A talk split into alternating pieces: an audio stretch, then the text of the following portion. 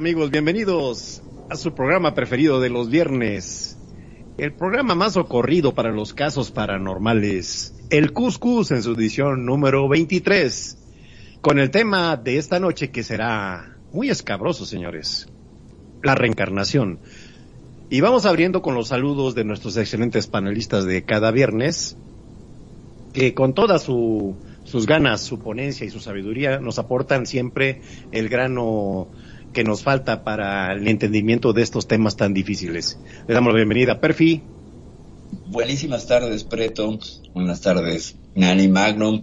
Público de Radio Consentido que nos acompaña esta tarde, tarde-noche, para algunos. Eh, pues muchas gracias. Es un tema buenísimo, es un tema que da para muchísimo. Y bueno, yo pensé que el programa se iba a llamar el jaja porque estábamos jajaja antes de empezar esta emisión. ¿Cómo están? Buenas tardes.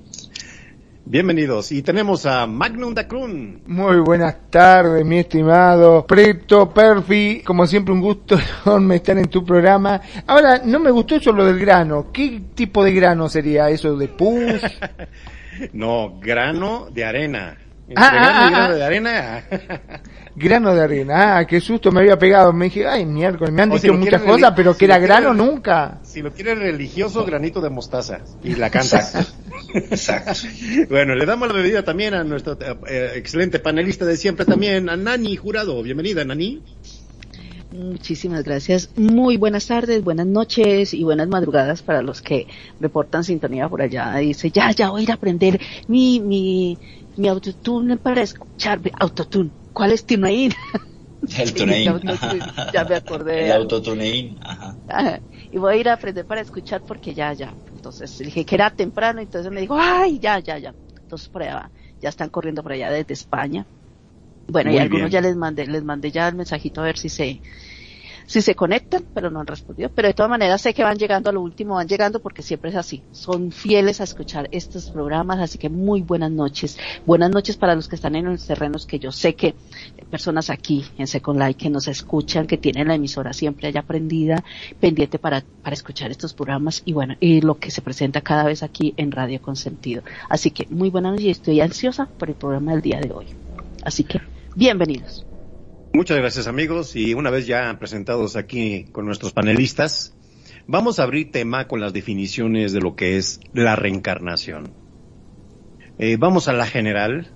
Que nos dice eh, en los libros, en, la, en las enciclopedias, que es la creencia consistente en que la esencia individual de las personas, ya sea su alma o espíritu, eh, al dejar este su mundo físico, empiezan una nueva vida en un cuerpo o en una forma física diferente. Esto después de la muerte biológica. Y aplican varios eh, términos, pero ya son más rebuscados, pero se los voy a decir.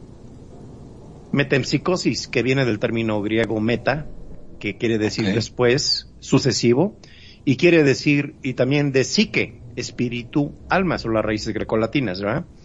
Eh, se denomina también transmigración, migrar a través, ¿sí? Eh, la reencarnación también, que es volver a encarnar, ¿sí? El renacimiento, que es volver a nacer.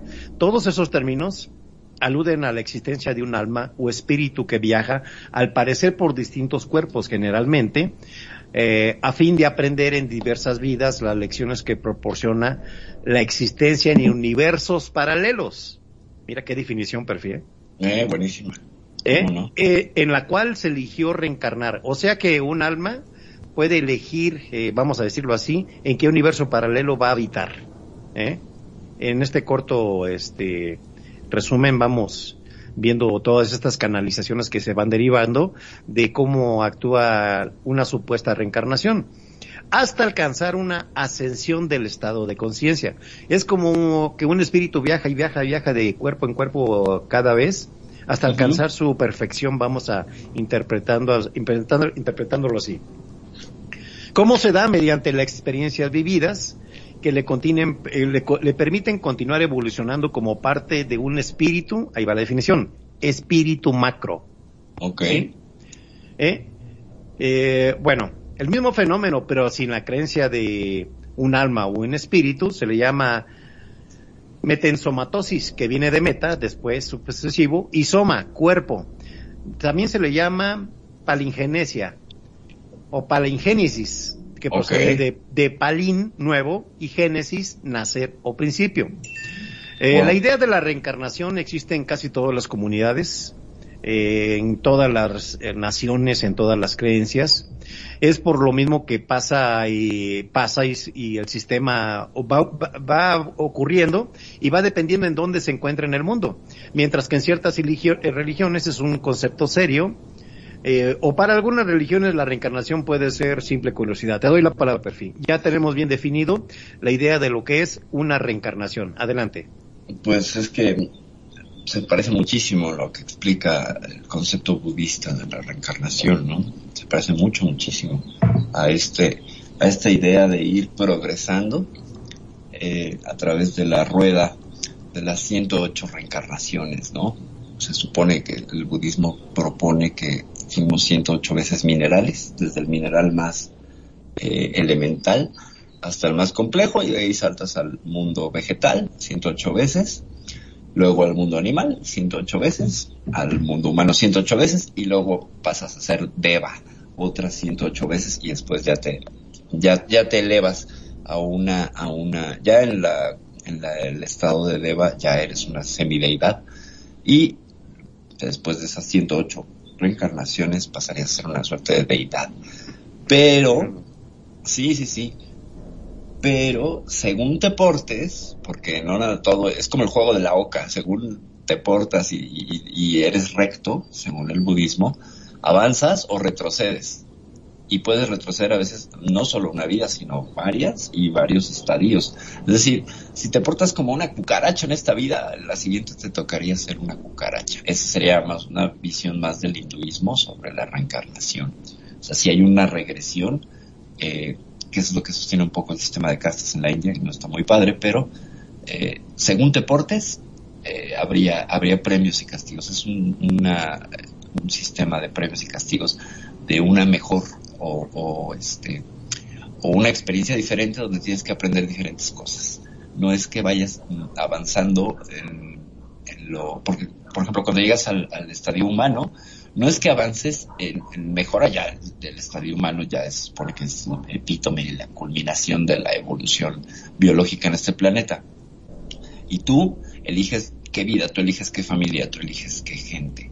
Por eso a veces eh, conoces personas que parece que las conocías de otras vidas, ¿no? Que las que, que- que inmediatamente haces un link, que haces una empatía impresionante y pareciera que hay una historia allí detrás. No sé, Magnum, ¿qué opinas tú de esto?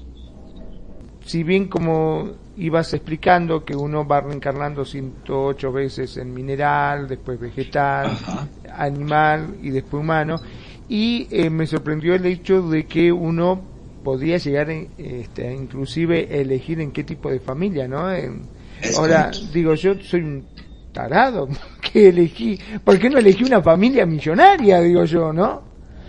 Para Porque- reencarnar. Te explico, por, te explico por qué. No es que seas, no es que te equivoques, algo tienes que aprender, algo, se supone que tienes un aprendizaje espiritual, humano, en amor, bla, bla, bla. Pero hay cosas que no puedes abarcar, una vida no es suficiente, entonces lo que haces es las lecciones pendientes vienen en la siguiente vida, pero tú eliges en, como en qué modelo, ¿sabes? Te dicen, bueno, eh, fallaste muchísimo en la empatía. La siguiente te va a tocar una familia poco empática. ¿Para qué? Para que tú desarrolles la empatía, para que tú puedas eh, trabajar eso. Se trabaja a través del espejo, pues, a través de lo contrario. No es, ah, voy, voy a nacer en una familia empática y millonaria. No, porque entonces eso facilita las cosas, no hay trabajo en ello. Requiere un trabajo. Entonces, cada salto de reencarnación, según el budismo, implicaría un trabajo por hacer. No sé, Nani, tú que le sabes también a este tema, dime. Sí, sí, existe, hemos hablado muchos temas de acá, del Dharma y el Karma. Eh, o sea, el Dharma es lo bueno, vamos a decir, lo que las monedas eh, espirituales buenas, acciones buenas, eh, eh, desenvolvimiento, evolución bueno que hayas hecho en tu vida, de corazón, o sea, limpio, puro, fresco, no con la malicia y con la intención de todo a cambio. Yo te doy, yo te hago esto, pero tú me devuelves el doble, esperando siempre Sí. a cambio. Ese Sí, sería no un con interés. ¿no? Con la astucia. La astucia no cuenta. Ajá. No hace que, que- que tengas esas monedas espirituales para poder tener, tener como un fondo, un fondo positivo.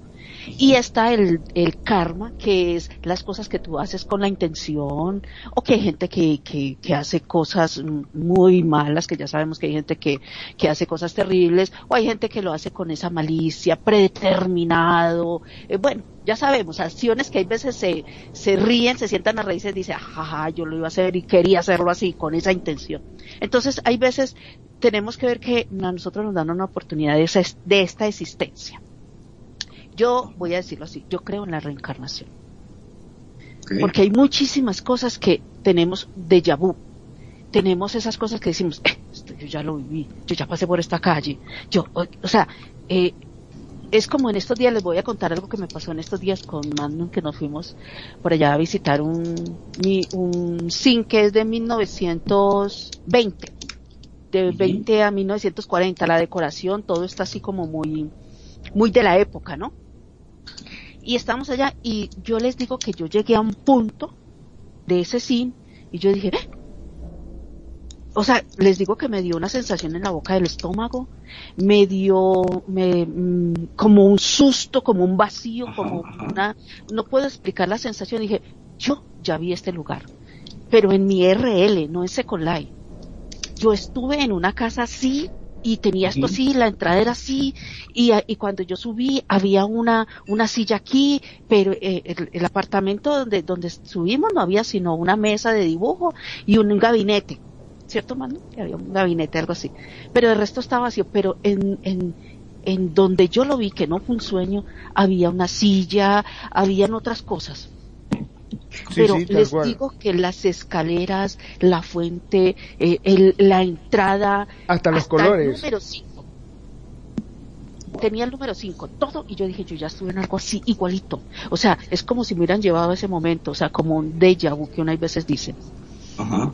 Entonces eh, digo, yo creo en la reencarnación, yo creo que hay veces son cosas. Sigo con el karma y el dharma. En la, en esta vida a ti te dan la oportunidad de hacer las cosas bien o las cosas mal. Porque Ajá. tú tienes un libre albedrío Ajá. donde tú puedes, de, tú puedes tomar la decisión, voy a decirlo así, el libre albedrío es donde tú puedes, tú puedes tomar la decisión de hacer el bien, de hacer las cosas, mm, vamos a decirlo en un término, normales y las cosas malas. Tú tienes esa oportunidad de poder hacer eso y recuperar dinero cósmico, positivo, cósmico, energético, eh, vamos a decir recompensa, o puedes tener, también puedes tener el, el- el lado de la balanza de piedras. En uno las monedas y en el otro de piedras. Y si tú haces más cosas de piedras, obviamente que las monedas van a ser más poquitas y van a ir subiendo en la balanza, esta es la que es la balanza de libra, ¿no? Que tiene los dos platillos a los lados. Y cuando ya viene el momento de que tú desencarnas, desencarnar es cuando tú falleces. Ya Sí, no sí. tienes el espíritu dentro de este cuerpo humano. Para los que dice que hay veces uno habla con términos así y dice, no entendí por qué dice eso, pero bueno, debe sonar a algo.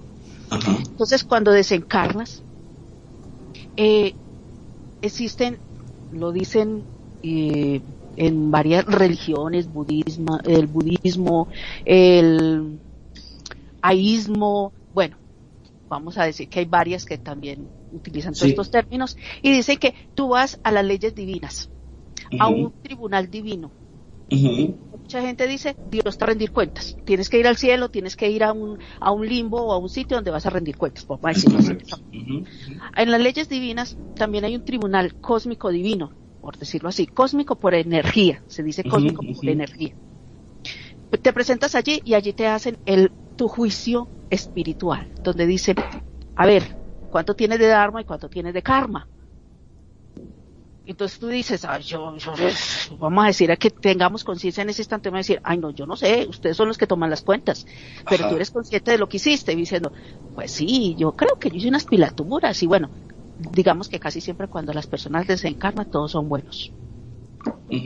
Todos son buenos y las únicas leyes en el tribunal divino es que te dicen a ti lo bueno y lo malo y te hacen la balanza.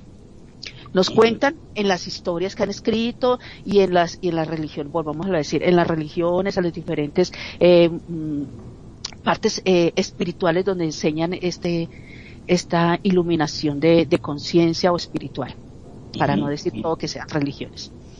Entonces te dicen a ti, va, va, va, te hacen la balanza. Entonces allá no, allá no te van a ayudar nadie, ni te va a mentir ni nada. Allá lo que tú hiciste, hiciste. Y contó su piedrita y contó su monedita.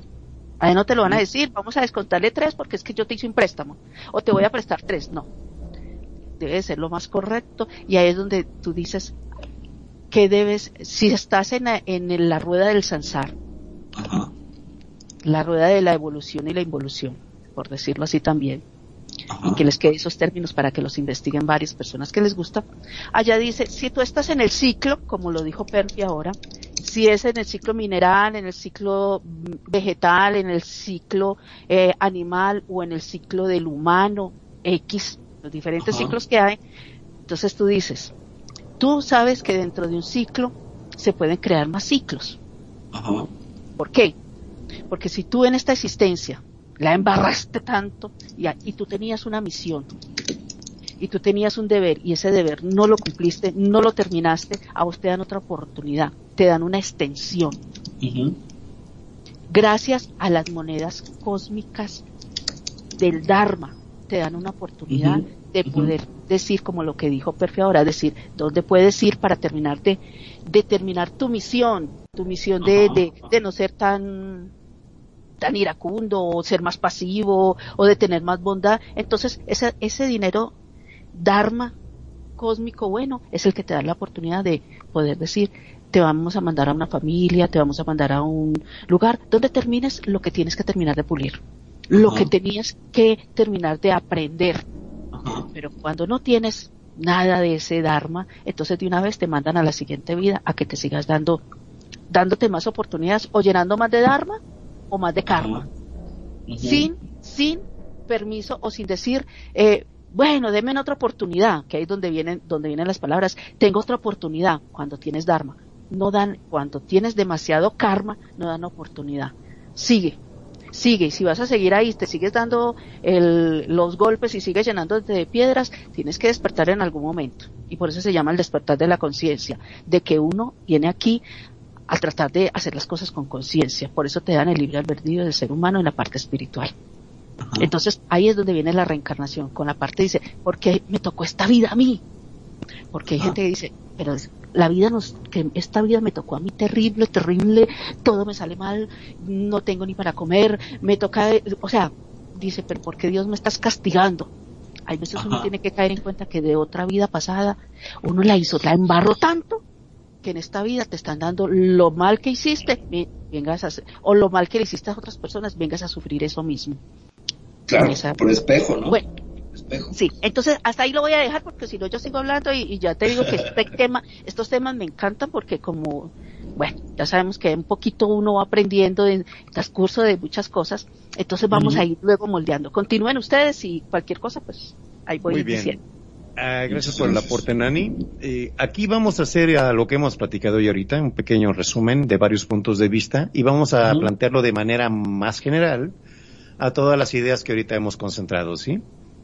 O sea, ¿qué es la reencarnación? En sí no es fácil ofrecer una definición que sea adecuada, para todos los matices con los que se presenta la reencarnación en diferentes tiempos, lugares, culturas, eh, diferentes creencias de la gente, ¿verdad? Ajá. La respuesta a esta pregunta es apenas una aproximación que todos hacemos de una idea. No es una definición ya fija, ¿verdad? Pero es un aporte que todos podemos este, eh, dar, ¿verdad? De qué idea tenemos. Eh, ¿Qué destacará la idea? Eh, se, va, se, des- se destaca con sus elementos básicos que hemos dicho, ¿verdad? Que cuando orgánicamente muere una persona, su alma eh, reencarna en otra, se va a otra, eh, hace una transmutación, ¿verdad? Ajá. En, y de ahí partimos un, una- apunte muy importante, ¿verdad? Quiere decir para nosotros que en base a esta experiencia, a este conocimiento, a esta idea que tenemos, tenemos entonces los humanos potencialmente algo divino, Ujú. ¿sí? Esto, y esto debe de desarrollarse en espacio y en el tiempo, hasta el momento que se realice su propia naturaleza de cómo debe de manejarse o madurarse un alma. Cuando lo, y así vas a provocar que lo latente en una persona reencarnada se manifieste plenamente, ¿verdad? Eh, ya que la vida humana individual pues es muy breve en la mayoría de los casos. Eh, esta brevedad se, justa, se juzga a partir de nuestra propia experiencia y no tanto por un criterio lógico. Eh, la supuesta experiencia, y dado que mutes a otra, a otra escala, aporta al hombre la iluminación, eh, el conocimiento, un ah, crecimiento que habías dicho muy atinadamente, perfil. Eh, y se impone la necesidad de una serie de vidas sucesivas. Eh, en este sentido, la doctrina de la reencarnación se coloca en una línea como si fuera una, como si fuera evolutiva. Debe de ser una Ajá. evolución y se complementa con una, con una dimensión espiritual. Este espíritu que se puede mm, denominar como Atman, como Jiva, como Vivana, adopta formas cambiantes, pasa por experiencias nuevas, busca posibilidades de expresión cada vez mejores, hasta que al fin abandona tal forma en esa sucesión y conoce la infinitud. Adelante, perfil. Ok. Eh, qué interesante lo del Atman. Sí. ¿Sí saben qué significa Namaste o Namaskar? La he oído en la Masté, muy, muy Namaste o socorrida. Namaskar. Ajá, significa mi Atman saluda y reverencia a tu Atman. Es decir, lo divino en mí saluda y reverencia a lo divino en ti. Eso significa Namaste y Namaskar. Bueno, y hace el paréntesis porque ahorita va, eh, ahorita va a decir Magnum que es Batman, pero no, es Ajá. Atman. Atman, Ah, exactamente. conozco a Magnum. Yo no, no, no, no iba a decir eso, iba a preguntar, ¿y por Robin nadie dice nada? Exacto, no, por Robin no. Vamos Por a aprovechar. Ah, pero va con, va con Batichica ahorita, déjalo a Magnum, ya lo conozco.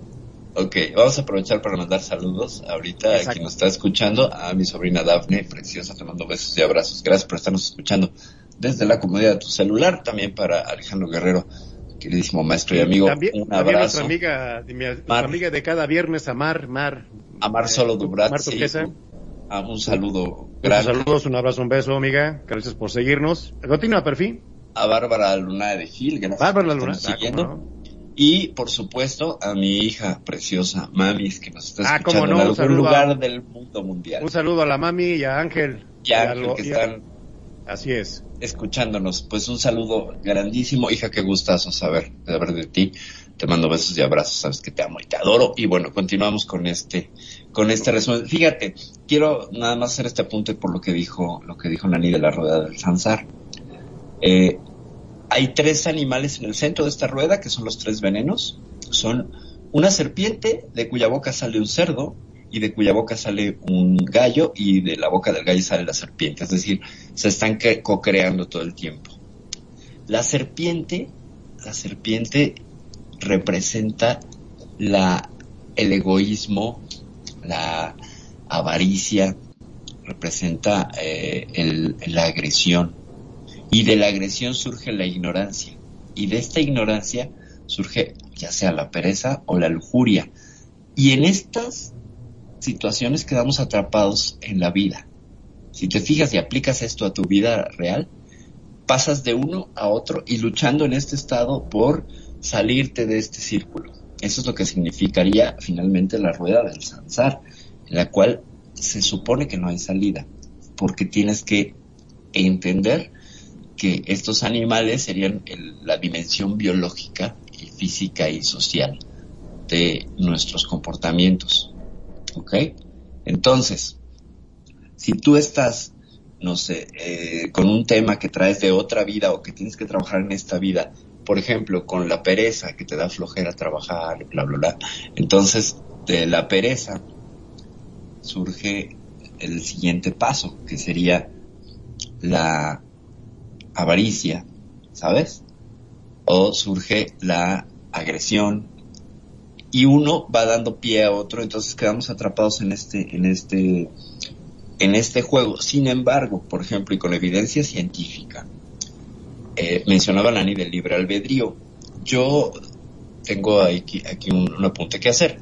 Nada más, eh, parece que no existe libre albedrío y la evidencia científica nos arroja que nuestras neuronas, atrocitos, la glía, una cosa que se llama materia oscura que tenemos en el cerebro, toman la decisión por cómo hemos sido criados y, experienciados, válgase la palabra, en el mundo de manera biológica y entonces se toma la decisión microsegundos antes y todo este conjunto le dice a la conciencia o, o, al, lóbulo prefrontal donde está nuestra mente racional, tú tomaste la decisión. Pero en realidad es una decisión tomada antes y está medido cerca de 4 a 7 microsegundos antes, ya se tomó la decisión. Es decir, que nuestra mente consciente en realidad es engañada por el, por el equipo que traemos. Le dicen, ándale, juega a que tú tomas la decisión, pero en realidad nosotros ya lo tomamos porque desde la amígdala, que es nuestro cerebro reptil, tomamos decisiones cableadas en un 70% hacia lo negativo, hay un 30% positivo, y esto impide que nosotros tomemos una decisión. Somos engañados por nuestro cerebro somos engañados para decir, yo tomé tal decisión. No, en realidad fue tomada antes y no tienes ninguna injerencia. Estos son estudios de neurociencias. Entonces, eh, el tema del libre albedrío, yo creo que podríamos hacer todo un programa sobre, sobre el libre albedrío, porque sí, Interesante, se, presta, sí, se presta muchísimo, porque están, están basadas muchas ideas eh, espirituales y religiosas sobre la cuestión del libre albedrío.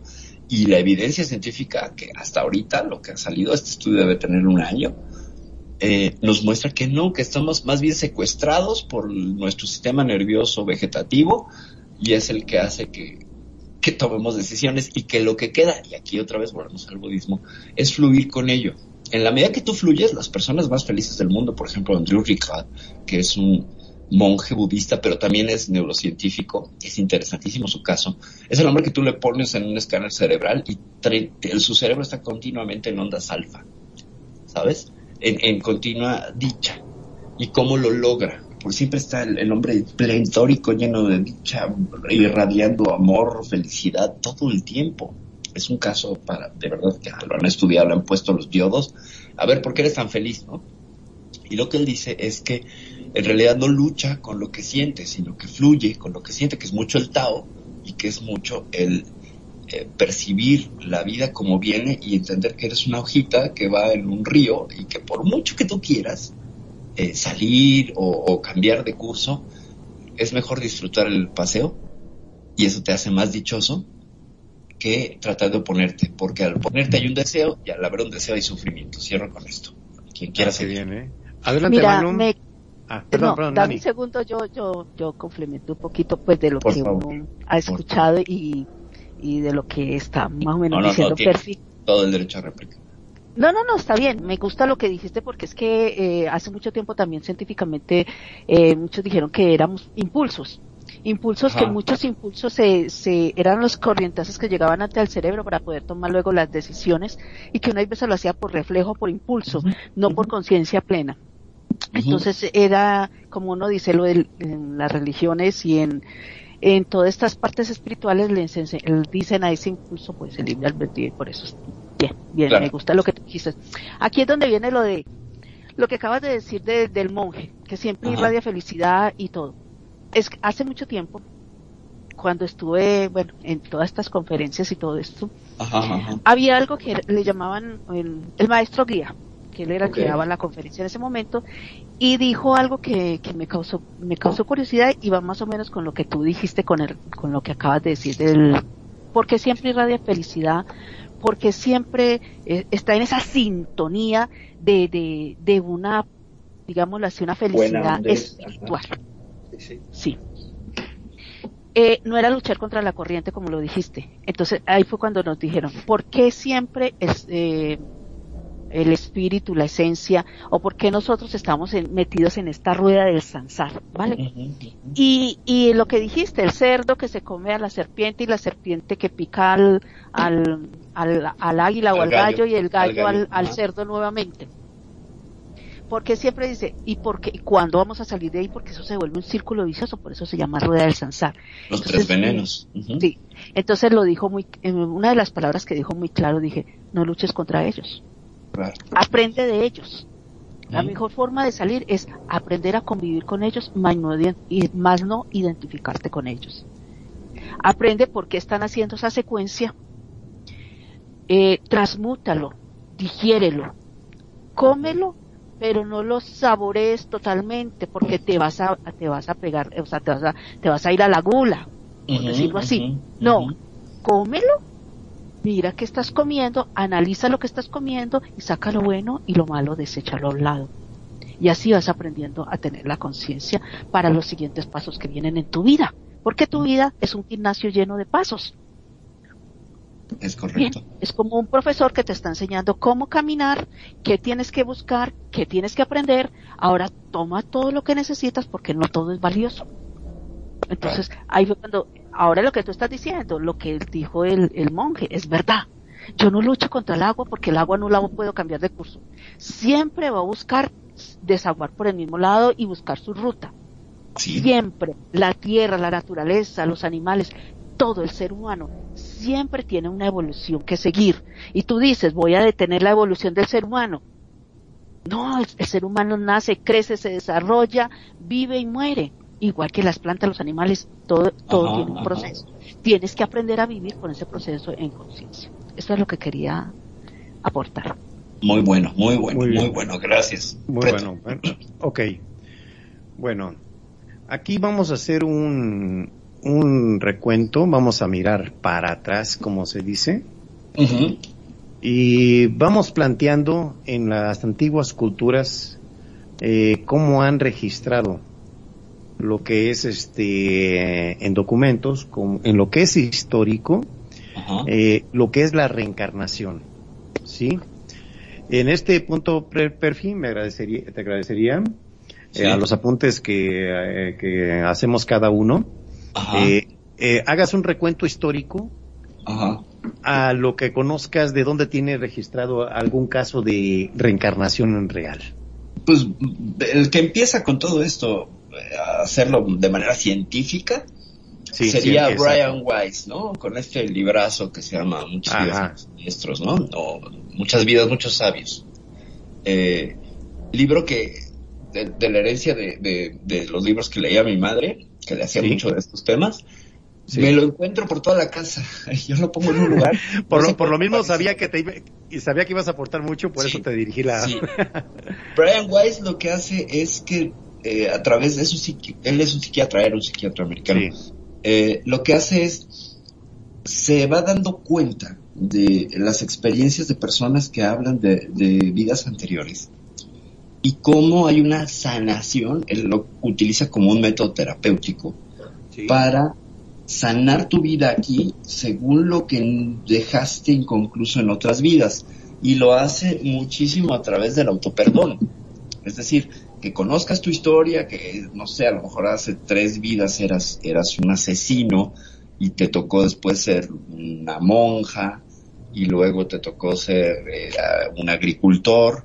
Ahora, quiero decirles que con el asunto de las reencarnaciones no es lineal ni cronológico como nosotros lo entendemos. Según lo que se ha logrado, eh, pues no hay un consenso, pero casi todo apunta a que tú puedes renacer en otro espacio-tiempo o en otro planeta.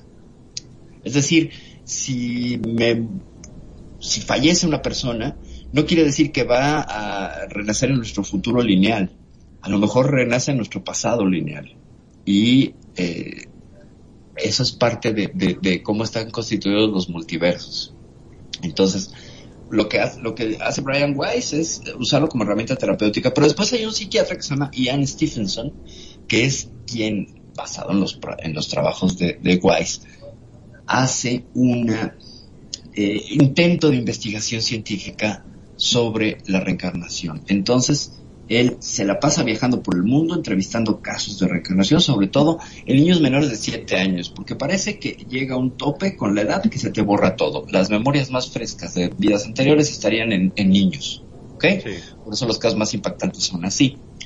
Entonces, lo que, lo que hace este hombre es pues tratar de estudiarlo desde la ciencia. El gran problema con Stephenson es la falta de recursos, él se financia eh, su estudio, entonces hay un sesgo ahí, una limitación, y parece que trataba, usaba un traductor, o sea, iba a diferentes países, por ejemplo, iba a la India, y a veces los traductores, en aras de quedar bien, pues mentían.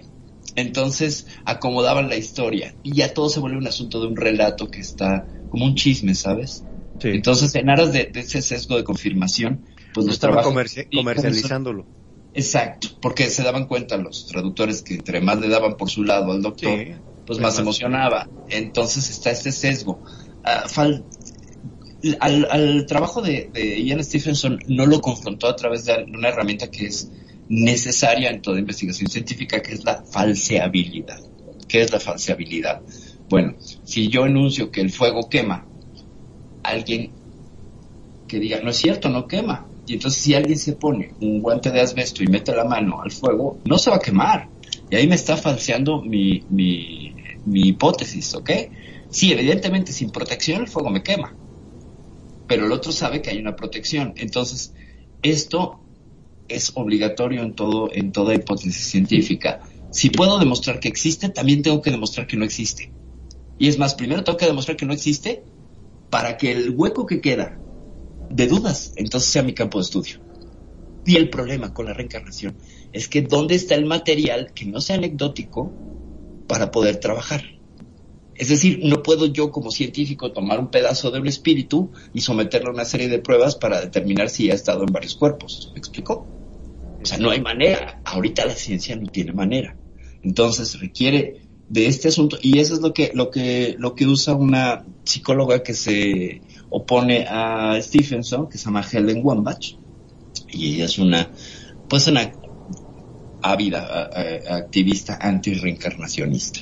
Entonces, eh, aquí tratamos de ser lo más objetivos posibles, y entonces esta mujer lo que dice es que, pues, ninguno de los, de los experimentos que hicieron, ni Weiss ni el otro, fueron sometidos a falseabilidad y estaban sesgados por traductores, por la necesidad de una cosa que se llama iteración, que es repetir y repetir y repetir algo, que al no notar que hay un error, se convierte en verdad.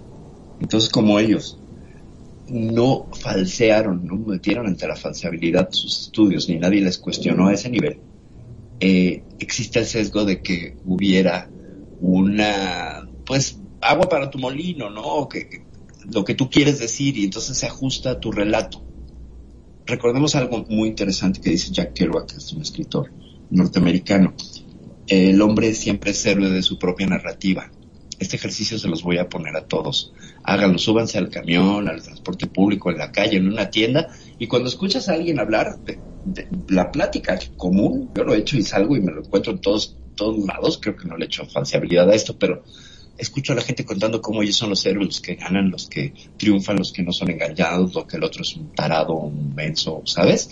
Es esta cultura que tenemos ahorita del yo, donde yo estoy bien, el resto del mundo está mal. Un poco por ahí. Entonces, en este yo estoy bien, ambos doctores cayeron, cayeron y se amarraron las, las agujetas y pues quisieron correr y se cayeron porque no existe, no existe eh, una contra o una, un trabajo de pares para sus, investigaciones y trabajos. Lo que hicieron es que publicaron libros. Y estos libros se tomaron por verdad. ya para cerrar este arco, en todos los estudios sobre reencarnación, encontramos pocas eh, refutaciones. Parece que hay un consenso de que sí, que existe, pero ¿dónde está y cómo lo medimos? Pero que las evidencias anecdóticas que tenemos hasta ahorita serían irrefutables. Es decir, caso de las gemelas estas, que no sé si lo conocen, ahorita ahondaremos, les doy así una embarrada de, por encima. Un matrimonio tiene unas gemelas que a los siete años son atropelladas enfrente de su casa. Eh, pues mucho dolor, drama y, sufrimiento, pero vuelven a, encargar y vuelven a tener gemelas. Y las niñas a los tres años traían incluso marcas que tenían las, las hijas anteriores y memorias fortísimas y, precisas de la vida de las otras niñas de quien no hablaban absolutamente nada. Parece ser también aquí que sería la epigenética, esta, esta suerte de pseudociencia que eh, declara que en lugar, como nosotros heredamos genéticamente lo que traemos de nuestros ancestros, es decir, características físicas, genes recesivos, bla, bla, bla, eh, también heredamos genéticamente conductas, actitudes y memorias. Todavía no está comprobado, pero la epigenética, que sería parte de las bases de la terapia familiar sistémica, habla de que lo que yo vivo en emociones también se lo transmito a, mi, a, mi, a mis crías si yo soy alguien que está en el rencor, le voy a transmitir ese rencor de alguna manera y va a ser parte fundamental de su historia de vida. Con esto cierro. Ok, ¿qué opina mi estimado Magnum? Como bien dijo Perfi, hay muchas cosas que desgraciadamente los humanos necesitamos este, tener una evidencia tangible para poder eh, decir fehacientemente es así. Al no haber algo tan tangible o tan contundente, siempre queda ese sesgo, ¿no? De duda o que puede llegar a ser o no. Muy bien, Magno. Este, adelante, Nani, tu apreciación del punto. Mira, eh, yo tengo una, una, una inquietud. A ver, aquí entre todos nosotros.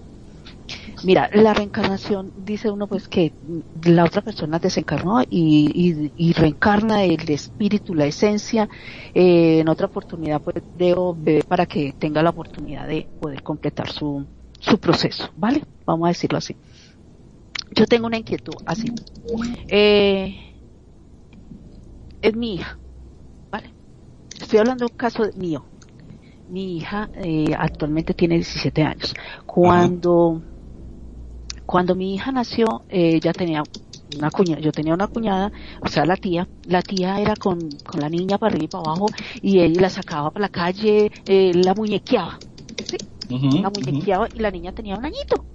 Un añito, la niña todavía no conocía nada, solamente decía tati, ya, eso era todo lo que decía la niña. Eh, mi cuñada falleció, vale. Cuando la niña estaba solita, que ella jugaba, le, ella le compró el cochecito, ella la sacaba del carrito, ella la, todo, ella moniaba con la niña. Eh, falleció. Y la niña seguía jugando ya, ya, ya tenía un añito, ya estaba gateando, entonces seguía allá el carrito, que yo ya le he contado la historia de que el carrito sonaba, que no tenía pila, no tenía nada, es más lo colgamos por allá arriba y todo para que, porque ya nos, nos estaba como asustando de que el carro sonara sin pilas y sin nada. Y la niña decía, tía, tía, tía, o sea, ella, le decíamos, veía a la tía y ella seguía jugando y se reía, ¿vale? Todo eso normal. La tía falleció, la niña siguió creciendo, la niña no conoció la tía. O sea, nomás fue de un añito y algo y no, no tuvo pues visión de decir que esa es mi tía. Hoy en día mi niña tiene 17 años y tiene todas las cosas yo compartí con esa tía. Tiene la forma de, de, de mm, gestos, tiene cuerpos, tiene gustos, tiene formas de respuestas. O sea, tiene como si fuera, yo les digo legalmente, como si fuera la tía que yo la estuviera viendo en el tiempo que compartise, pero es que es igualita. O sea, no por dentro. Yo callada en mi mente digo, igualita, igualita. a, la, a, la, tía le encantaban las uñas largas. Ella, ella era fascinada con tener esas uñas largas y pintadas y ella se mantenía, o sea, y el maquillaje y todas esas cosas, les cuento que a mi hija le encanta, le crecen las uñas y le encanta tener sus uñas largas, eso es una tragedia. Y les cuento que la tía hacía una tragedia cuando se le partía la uña, decía, ay mi uña, eso era una tragedia, mi hija se le parte una uña y mires como las mismas palabras, como si fueran limpitas las mismas palabras. Y yo llego y a mi otra hija más yo le digo yo, ¿a quién te acuerdas vos? Y me dice, no mami, cierto que haga de cuenta la tía Aigle, ella me Aigle. Wow. Y ella no la conoció, ella no conoció los ademanes, no conoció nada de esto y, y todas estas cosas. Entonces dice uno, pero carajo, ¿no? Entonces, a ver, yo digo, yo, yo creo en la reencarnación. Yo creo que, que, que hay oportunidades de que la esencia vuelva y le den toda la oportunidad y todas estas cosas. Esta tía no se casó, esta tía no tuvo pareja, esta tía no tuvo nada, se dedicó a la casa, se dedicó a todo eso, tenía sus, sus habilidades, tenía sus cosas, él le gustaban las manualidades, hacer muñecas, hacer estas cosas. Mi hija, igualitico, tienen esa cosa innata de que lo hacen sin uno decirles nada. O sea, dice, ¿cómo se hace esto? No, eso se hace así, así, así. Yo, Dios mío, es igualitico. Entonces ahí, ¿qué dice uno? ¿Qué dice uno ahí? Sí, ¿Por claro. los genes? ¿Por los genes? ¿O que la No, la niña ya, no, ya, ya porque estando como viva? los ademanes no están determinados por los genes, ¿no? Los ademanes son una... Sí, sí, sí. Sí, no hay manera. ¿Cómo? ¿Cómo, cómo, ¿Cómo obtuvo este conocimiento, no? Es que también ahí podríamos hablar de campos mórficos y es muy interesante, pero continúa, yo creo que está buenísimo. Entonces ahí es donde yo digo, no, está la, la reencarnación. Viene y me dice, y, y es, o sea, me habla, yo en este, en este momento, a veces no lo digo ahora, hace media hora, me hablo cosas que, que no sabíamos, sino la tía y yo, la que yo les digo que cuando, que les conté también que, que yo estaba eh, en el baño y ella se escondió detrás de una cortina y me, casi me hace venir la bebé en ese momento, que eso fue terrible, ella tenía, y sale con las mismas cosas, yo digo, me quedo atónita, y yo digo, ya la niña tenía un añito y algo, la tía falleció cuando tenía la niña un añito y algo y tiene las mismas cosas. O sea, no te digo, yo no, yo digo, sí existe la reencarnación y se puede reencarnar después de que la persona esté viva. La esencia puede venir a tomar ese cuerpo, ya, ya estando vivo, porque yo creo que cuando nacen les dan la oportunidad ese, a- al ser que viene en, en su vientre, que le dan la, la facultad de su esencia de poder crecer y empezar a desarrollarse. Pero ya tomar un cuerpo ya vivo para poder desarrollarse igualmente, o sea, eso es algo que yo me he quedado, me he quedado atónita. Les digo, y lo vivo yo, yo en mi casa, hoy en día, ahorita, que cada vez y entre más entre más va creciendo más cosas tiene y más arraigada la forma hasta de hablar de decir las cosas. Entonces son cosas que uno dice queda así como que wow yo creo en la reencarnación pero esto qué es y mejor me quedo callada digo yo mejor me quedo callada porque es que sería darle ya más mente más cosas a mi mente y más bien lo tomo ya más con calma y cada vez analizo más y analizo más las cosas entonces mira la reencarnación dice uno hay gente que dice que no existe porque vamos a decir, hay gente que no existe, que solamente es un proceso Ajá, y que es por genética y que hay veces la gente pues trae cosas porque hay veces los genes que se transmiten traen historia. No sé, un día me parece que Perfi habló esto en, un- en uno de los de los programas, voy a, disculpe que diga aquí el programa de ufología, Ajá, está bien, ¿no? donde, vino con que genéticamente se trae historia, los genes traen historia y esa historia se va pasando de generación en generación. Es la epigenética. Sí, eh, ya se ha hablado de eso, porque bueno, te digo que aquí hay temas impresionantes. Entonces dice uno, viene con genes, pero hay genes, hay genes que todavía no se han desarrollado totalmente y que la persona todavía no había fallecido y tenía todo eso. ¿Cómo se transmite eso sabiendo que la persona todavía tiene su esencia y tiene sus, estaba viviendo tranquila y, y su mundo tranquilo antes de que la niña ya había nacido y todo? Entonces hay Ajá. cosas que me quedo así. Y hay gente que dice, eso no existe, viene por genética, pero es que hay cosas que la genética no la trae. Como lo dijimos ahora. Muy No sé qué opinan. Muy bien, muy bien, muy bien. Espe- un es- segundo, yo saludo Kenya que, que Saludos a Kenya. Saludos. Cuyis, preciosa, gracias por estar. Así, gracias bienvenida. por reportando Bueno. por allá, Laura. Vamos a apuntalar. Dale. Ok, sí, adelante. Vamos a apuntalar el- los momentos históricos Ajá. de la reencarnación. Eh, la reencarnación se encuentra en muchas religiones arcaicas. Ha llegado a creerse, que a considerarse que es una de las creencias más antiguas del mundo. ¿eh? Eh, en efecto, algunos arqueólogos sostienen que el pensamiento de la reencarnación Ajá. se adivina que es la costumbre de enterrar los cuerpos en posición fetal Ya que desde el 10.000 antes de Cristo esta práctica lo hacían los antiguos para facilitar el renacimiento. ¿Te Me llevo a pensar, ¿te acuerdas de las momias de Perú? Sí, claro. Bueno, en este, este punto de vista se fue reforzado por miles de puntos eh, eh, de mitos de los pueblos cuyas costumbres funerarias el cimiento de los fallecidos a vida, la limpieza del cadáver equivalente a la del recién nacido, la mortaja, posible representación del recubrimiento del feto por las membranas. Eh, matices en lo relativo a la reencarnación en las diferentes tribus y los diferentes pueblos. Ahora bien, esto excede pues los límites de nuestra reflexión. Eh, eh, no, no basta con afirmar que estas religiones primitivas este, era correcto, no era correcto, era cierto, no era cierto, que se creía que el alma de los difuntos renacía en un miembro, vamos a decirlo, de la misma tribu. tribu. Por ejemplo, un abuelo renacía en su nieto, o se, o se admite una metamorfosis radical del alma en una figura animal, un vegetal, en, algo inorgánico. ¿Sí? La experiencia subyace la visión de la que se considera como un poder cíclico que no termina y que da cierta consistencia y seguridad a la realidad individual o social. Eh, la muerte solo es la interrupción de este ciclo, pero no terminación definitiva de un alma, de una vida. Destaquemos algunos, este, algún- algunos momentos históricos registrados, ¿verdad? De la reencarnación. En el Oriente encontramos eh, la cultura de Zoroastro, el zoroastrismo, Ujú. que en la actualidad eh, lo- la practican los parcés de la, de la India. Es una religión que excede los límites de lo tribal y se convierte en supranacional, muy extendida. El último de los de la serie de Zoroastros supuestamente está registrado que vivió en el año 7000 antes de nuestra época, ¿verdad? Y enseñó a las almas humanas eh, que son les dice que son seres inmortales e infinitos que vienen de lo alto a pasar una sucesión de vidas a cuerpos mortales con el Ajá. objeto de obtener experiencia y luego retornar. Pasando a otro punto, en el antiguo Egipto, la reencarnación fue uno de los puntos de vista en lo que, que se sucedía ¿Qué sucedía después de la vida? Se creía que el renacimiento de las personas, de la realeza, la aristocracia y también de las partes inferior, inferiores era una realidad.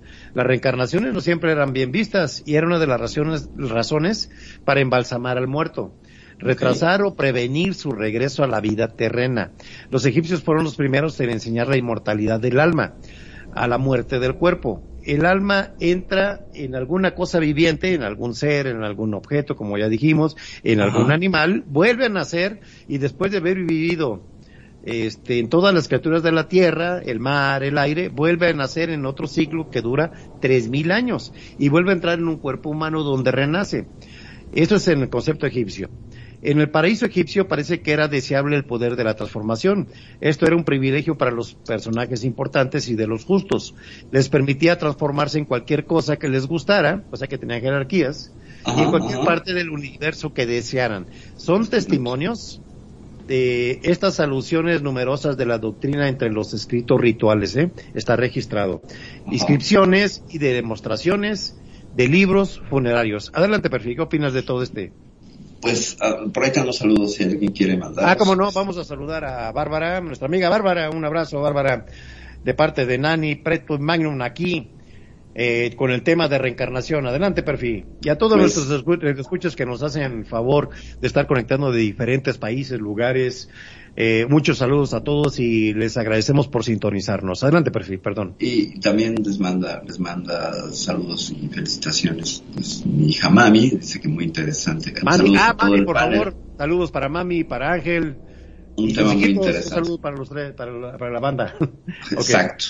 Bueno, pues fíjate, eh, con este asunto del recuento histórico y, y étnico que estás haciendo, la palabra Dalai Lama, que es este líder espiritual de- del budismo, Dalai significa océano y es del, viene del mongol y Lama es el reencarnado y el renacido.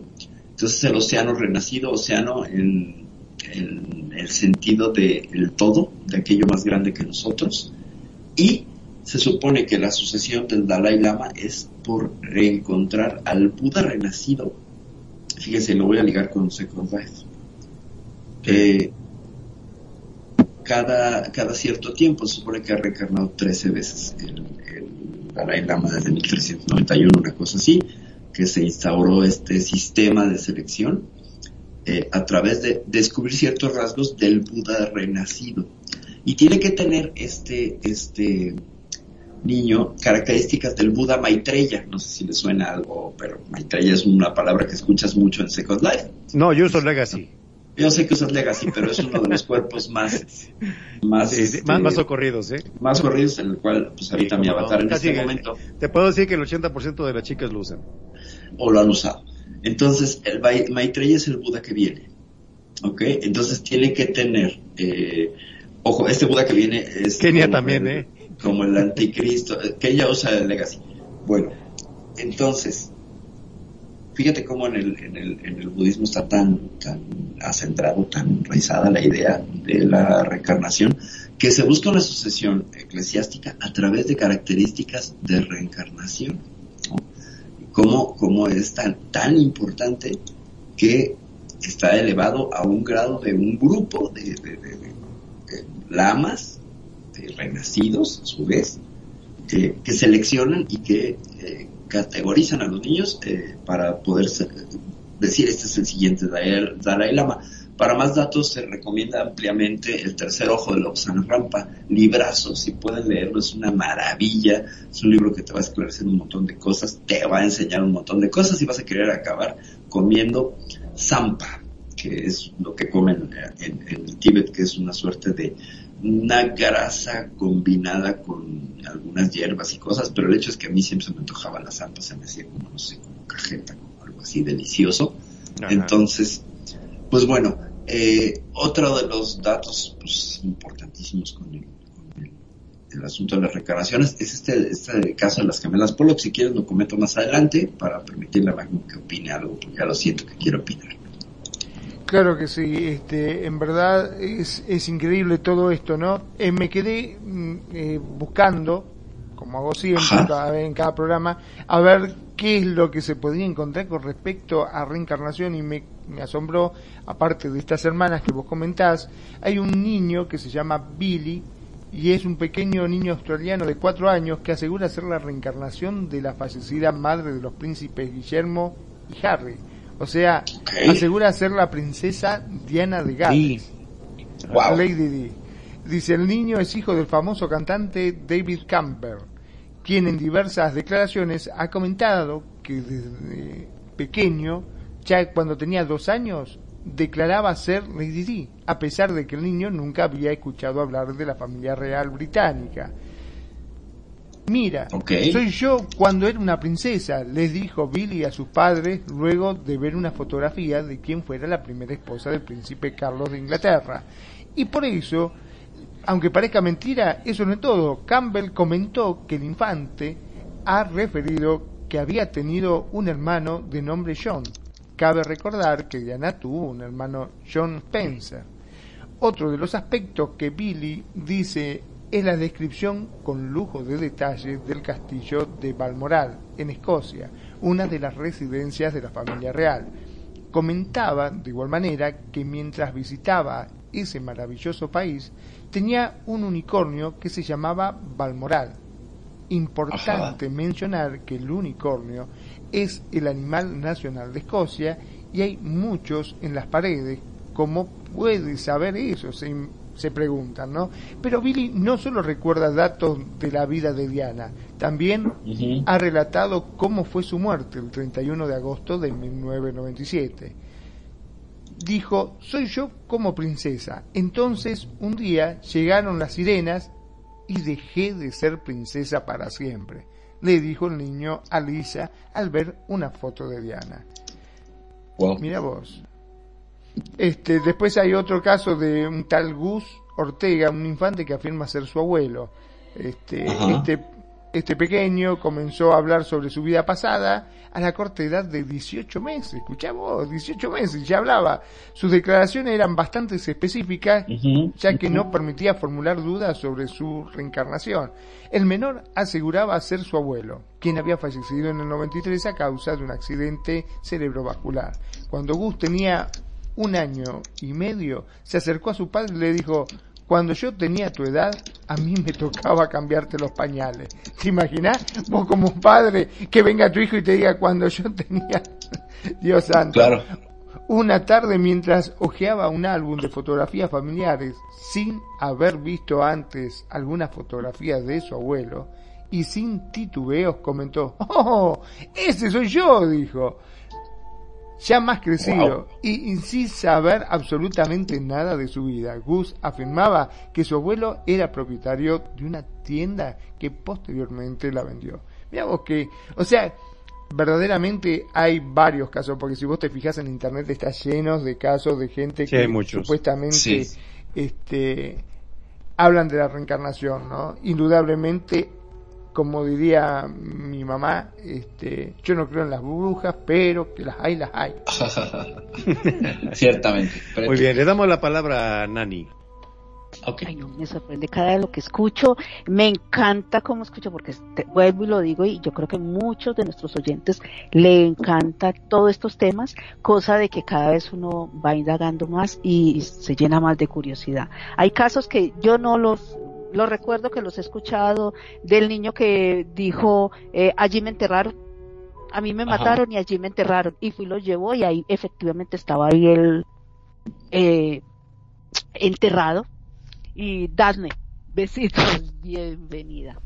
Eh, que estaba ahí enterrado y lo llevó allá y todo lo demás y bueno, y fue un caso y que cómo lo sabía, cómo no, que a mí me mataron y me dieron un golpe en la cabeza y me enterraron ahí. Entonces, eh, son Ajá. casos que uno dice, wow. Y, y hay una cosa que, que lo que dijo Percy desde el principio, sí, llegan a una edad después de los siete años, más o menos siete, siete, eh, ocho años, y empiezan a perder todo eso. Es como que se despertaran a, a los, cumplir los siete años y me despierto y ya al otro día ya no sé nada. Se me olvidó todo. O sea, estoy como abriendo la luz a, a, a este nuevo mundo.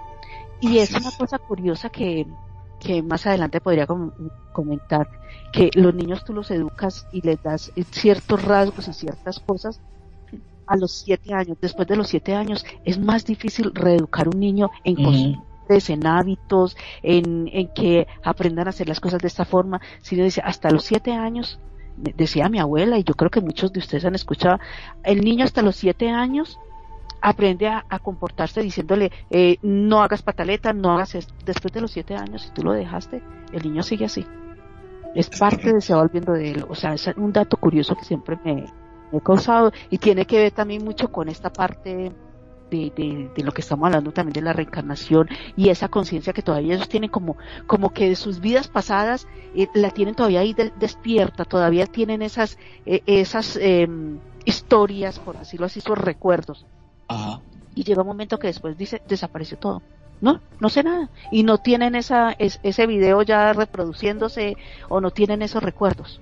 Es curioso. Continúa, Perfi, ¿tienes por ahí algo que contarnos? A ver, Sí, sí. vamos aquí una, una pregunta y antes de nada agradecerle a Kenya de Rooks que está aquí en el SIM escuchando atentamente este desarrollo de la plática de la, de- de la reencarnación. Nos hace una pregunta aquí a los panelistas. Dice que si así como interpretan los budistas lo del Dalai Lama, Ajá. si lo que buscan es la perfección, sería el nirvana, entonces ni el Dalai Lama ha llegado al nirvana según ellos o cómo sería perfil. Adelante. Bueno, hay dos, dos, este, Gracias por la pregunta, Kenya. Sí, gracias, gracias. Muy buena la pregunta. Eh, sería un poco como la búsqueda del reino de los cielos en el cristianismo, ¿no? En el catolicismo. Eh, cómo obtienes este estado de, de eternidad. El nirvana se entiende, y esta es como la, versión vernácula de la calle, o que, que podríamos pensar que es el estado máximo donde una vez que mueres lo alcanzas y ya te liberaste. Sí, pero no. Ese es el estado de Deva, el, cuando ya trasciendes y te conviertes en una suerte de semidios según el budismo. Pero el nirvana es posible alcanzarlo en vida, como alcanzar el reino de los cielos. Es decir, somos imperfectos, sí, estamos en construcción continua, sí, pero si tú eh, logras el estado de iluminación según los, budistas, es este estado de claridad donde mm, alcanzas la comprensión del todo y luego te relajas y fluyes. Es mucho del Tao, es volverte uno con el Tao, fluir con todo, tiene que ver muchísimo con eso. En el momento que tú fluyes, y, te doy un ejemplo práctico que es muy lindo, cuando tú sales a la calle y sientes el sol, que te acaricia la piel, y ves un árbol y escuchas pajaritos, y estás en esa conciencia y te expandes hacia ello, ese momento es eterno. En ese momento estás alcanzando porque no estás pensando, estás disfrutando de lo que está alrededor, te vuelves una con el árbol, te vuelves una con el pajarito, te vuelves una con el sol, y en ese momento te fundes, y eso sería un nirvana, eso sería un alcanzar un, un estado de iluminación donde la gracia de la conciencia fluye completamente sin ninguna preocupación del ego, sin ningún qué va a pasar ahora, el aquí y ahora, que estarían manejando tanto el mindfulness ahora, en estos tiempos, sería el, el presente, este momento presente, completamente, fundirte con ello, y eso se convierte en eternidad. Ese Excelente. sería mi comentario. Bueno, aquí vamos a extender un poquito el, el tema, que muy buena pregunta que nos hace y nos da una pauta para hacerlo Sí, más claro, extenso. sí, sí, sí, sí, sí. Eh, vamos a irnos a- al- al punto que estás hablando. Las primeras cuatro verdades santas que le llaman, basadas en el descubrimiento del sufrimiento universal, del que yo no, no existe. No es más que un ensamblaje momentáneo y, fuga- y, y fugaz de elementos efímeros, que es la vida, ¿verdad? Para el budismo solo existe un conjunto de cinco elementos. El cuerpo, las sensaciones, las representaciones, las formaciones y el conocimiento, que es la conciencia. Pero ninguno de estos elementos constitutivos del yo es el yo. El ser se reduce a una simple apelación. El yo es solamente el nombre que le damos a esta unión provisional de elementos para estar vivos, fuera de la designación de que no hay realidad, solo es un ego ilusorio que continúa con un proceso de cambio y una personalidad humana no es más que una corriente de, de acontecimientos psicofísicos. Qué interesante definición, ¿eh? muy profunda Sí. Que hace El, el- el budismo. La ilusión de que sí existe uno mismo permanentemente o inmovible o un alma sustancial mantiene en movimiento el karma. ¿Sí? La rueda del renacimiento, el samsara, es un largo recorrido que puede ocupar varias vidas. Solo al final de los sucesivos renacimientos, el ser humano está lo bastante ilumina- iluminado como para alcanzar el nirvana. El, nir- el nirvana, en sánscrito, extinción, eh, budista no es el, el hundimiento en la nada, sino la evolución de toda la voluntad, del deseo, de la sensación, del cambio, del todo devenir. No es ni la eterna biena- bienaventuranza, biena- bienaventuranza, perdón, ni la nada absoluta, sino un, estado inimaginable de concien- conciencia absoluta, el término muy marcado, y de no ser. Esto ya está muy, este, ahora sí un poquito rebuscado, disculpe el público, Ajá. pero es una, es la idea general que ven varios especialistas de cómo ve el budismo, su religión, su práctica. Eh, es, es mucho metafísico, eh, por lo que veo. Eh, sí, si me permites hacer un apunte. El Adelante. estado del ser y el no ser. Eh, estamos en una dimensión, son las, las posiciones perceptuales. Hay tres. La primera posición perceptual ante el mundo es el, el ego, el Sí. yo, Eh, la identificación con el fondo y con la forma. Todo lo que es ego, cuando tú quieres definirlo de una manera práctica, es eh, ser hombre es ego, ser mexicano, ser paraguayo, ser ruso es ego, es una identificación con una idea. Eh, ser eh, el rol, ser madre, ser maestra, ser ingeniero, ser es ego. Eh, irle a un equipo de fútbol es ego. ¿Me explico? Ahí estaría. Esa, Sí. esa primera posición perceptual se identifica con esos símbolos y con esas ideas y lo sufre a nivel cuerpo. ¿Ok? O lo experimenta a nivel cuerpo, a nivel físico, a nivel eh, si te pegas en la punta del dedo con la cama, eh, lo estás sufriendo a nivel cuerpo o ego. Primera posición perceptual. Segunda posición perceptual, el ejercicio que ya hemos mencionado aquí algunas veces, la película. Imagínate entonces, tú que te acabas de dar con la esquina de la cama y te miras en esa proyección. Entonces tú puedes separarte de ti, que ya es la segunda posición perceptual, que es el ser o la conciencia, que mira a ese cuerpo sufriendo. Pero te puedes, en ese momento te, des- te desafilias, te desapegas, te separas de ese sufrimiento porque estás consciente de que estás consciente. ¿Ok? Entonces, cuando tú puedes hacer eso, incluso el dolor lo puedes eliminar completamente. Tú puedes eh, eh, pasar por una operación menor sin anestesia utilizando esta fórmula. ¿Hay que practicar? Sí, claro. Y la tercera posición perceptual, que ya sería el que proyecta la película, sería esta conciencia de que si soy parte del universo y este universo fue creado para los que creen en entidades eh, divinas, soy parte de Dios. Es decir, soy Dios mirándose a sí mismo, soy Dios mirando su obra a través de sus ojos, lo cual es parte del gnosticismo cristiano que causa tanta, tanta Controversia. y controversia porque lo que Sí. dicen y promueve sobre todo la, la- la- el dogma cristiano es que Dios está aparte, está afuera Sí, está- es y hay es que, buscarlo, ¿no? La base de esa creencia es la despersonalización de Dios, por eso están criticados por la iglesia. Exactamente, porque eh, entonces lo, según lo banaliza, pero yo creo que si Dios crea el universo es parte de y somos parte de lo mismo, porque no hay una separación, esa sería nada más de ahí para, como para motivo de debate. Entonces, estas tres posiciones perceptuales lo que te permiten es ir entendiendo que la tercera posición perceptual, hasta el punto al que quiero llegar, es Sí.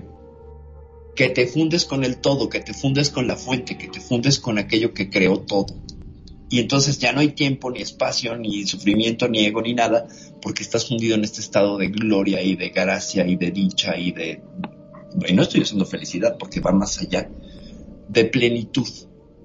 ¿Ok? Esto, al menos en mi vida, me ha pasado un par de veces. Una vez soñé que me mataban y moría en un asalto de un banco, me, me y me separaban de mi cuerpo. Eso fue un sueño.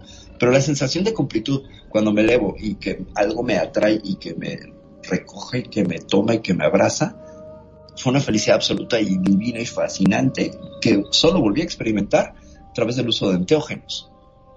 Ahí cuando, a través de, de, de- de ayahuasca, psilocibina y de peyote, es que encuentras que dices, ok, hay algo todavía más, otra capa de la realidad que es tan amplia, tan grande, que te abraza y entonces ya te diluye, se diluye el ego, se diluye el yo separado y te puedes conectar con el resto, porque entonces yo no soy una entidad aparte de Magnum, yo no soy una entidad aparte de Nani, de Daphne, somos lo mismo. Solamente nos estamos experimentando desde diferentes puntos de vista. Por eso los mayas, y con esto cierro, decían y se saludaban in la que quiere decir, hola, mi otro yo, yo soy tu otro tú. Es decir, somos un espejo Ah, ok. y no hay separación. Con esto cierro. Ok. Ah, ¿Qué opina mi estimado Magnum? Wow, qué frase esa, ¿eh? No, no, no, ahorita me dejó, Yo- pero sí, me, me- me mandó al piso Perfi con su malla, ¿eh? Sí, no, no, no, me, me mató Impresionante. básicamente significa que todos somos iguales. Todos somos, somos todos uno. espejos. Todos somos lo mismo. Claro. Todos lo somos. Si yo te insulto, me maltrato. Si yo me maltrato, entonces no me quiero. Si no me quiero no estoy conectada en, este, en, esta energía que es el amor, porque el amor no es un sentimiento, el amor no es una eh, emoción, es una energía universal. Si te conectas con esa energía universal que es inagotable, por eso quien dice, ya no creo en el amor, ya no puedo dar amor, pues es que no están conectados. Somos antenas que te conectas con este amor y fluyes completamente y te das cuenta que no te separas del otro, porque entonces, si yo me amo y me apapacho y me quiero, no en un acto de egoísmo, sino de, de cariño, de reconocer esto, entonces te apapacho, te quiero y te amo a ti y a todos. Muy ¿Qué bien. es? Aquí, Lo que venía a predicar Jesucristo, por ejemplo. sí, Claro, ah, pa- y por- para allá voy.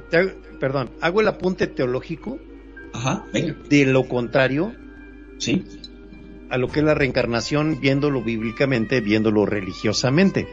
sí. Eh, vamos a hacer, vamos a hacer valer el principio teológico en el cual la salvación viene de Dios. Ajá, Viene como un don libre y, y gratuito de parte de él. Se le llama el principio neumatológico que indica que la salvación es una comunicación de sí mismo que Dios otorga graciosamente al mundo por amor y que la vida nueva en el espíritu comienza ahora en la vida de gracia y llena de plenitud a través de la muerte. Y la resurrección de la vida, de la gloria y el principio, principio cristológico se le llama, en el que se considera esencial la respuesta humana al don de amor de Dios, que esto es el seguimiento de Jesús. Perdón por la interrupción, Magnum, adelante. No, no, es increíble lo que estás diciendo. Eh, simplemente quería este, aclarar nada más que muchas veces nosotros eh, nos maltratamos porque por ahí como personas con los demás somos buena gente. Y tratamos de ayudar y tratamos de hacer el bien, pero muchas veces para nosotros mismos este, somos bastante terribles, somos malos. Eh, como bien lo hemos dicho en otros programas, nosotros somos muy duros cuando nos juzgamos a nosotros. Por ahí eh, alguien está haciendo un trabajo, se equivoca y le decimos, bueno, no te hagas problema, es una tontería, lo podemos solucionar. Pero si nosotros estamos desarrollando la misma tarea y nos pasa eso, decimos, pero ¿cómo pudo haber sido tan tonto? Y te maldecimos mismo y, y, te agredís y decís, pero no puede ser, pero soy un tarado, pero que esto, y sos realmente duro. Y claro, la otra persona se para y dice, bueno, pero pará, no te pongas así. Este, si yo hice exactamente lo mismo que vos y dijiste que era una tontería y porque lo haces vos, te pones tan mal. O sea, nosotros somos muy duros y, como dijo Perfi, a veces tendríamos que aprender a querernos más para poder brindar ese amor al prójimo. Porque ¿cómo puedo amar yo a alguien si no me amo a mí mismo? Pregunto. Sí. Aquí, aquí en este, en este punto teológico es donde choca este, en las corrientes occidentales con orientales, ¿verdad? Y viceversa. En todas las enseñanzas que tenemos, por ejemplo, los católicos, de que no existe la reencarnación, sino la resurrección. Uno muere en Jesús, para nacer en Dios, ¿verdad? Y ahí se van contraponiendo una con otra, ¿verdad? En este punto, Nani, ¿qué, qué opinión nos das, Nani? Adelante. Qué fuerte, pero eh, mira que es que eso tiene algo de, significado en trasfondo, ¿no? Y eso es lo que uno nunca ha analizado. Uno más eh, escucha, por ejemplo, lo que acabaste de, decir, que uno eh, muere en Jesús. En Jesús. Para nacer en Dios. Para nacer en Dios. Mira esa palabra en, en, las otras, por ejemplo, en el budismo, en el hinduismo y en estas otras que dice, eh, uno debe de morir a sí mismo, o sea, sí, decía, matar el yo, matar esa, esa para poder unirse con Dios. O sea, matarme, yo soy el hijo, yo soy el hijo. En el sentido literal. Ajá, debo de, de, matar todas esas cosas negativas, todo eso, ego, la envidia, la soberbia, todo, todo eso. Todas las debilidades del mundo.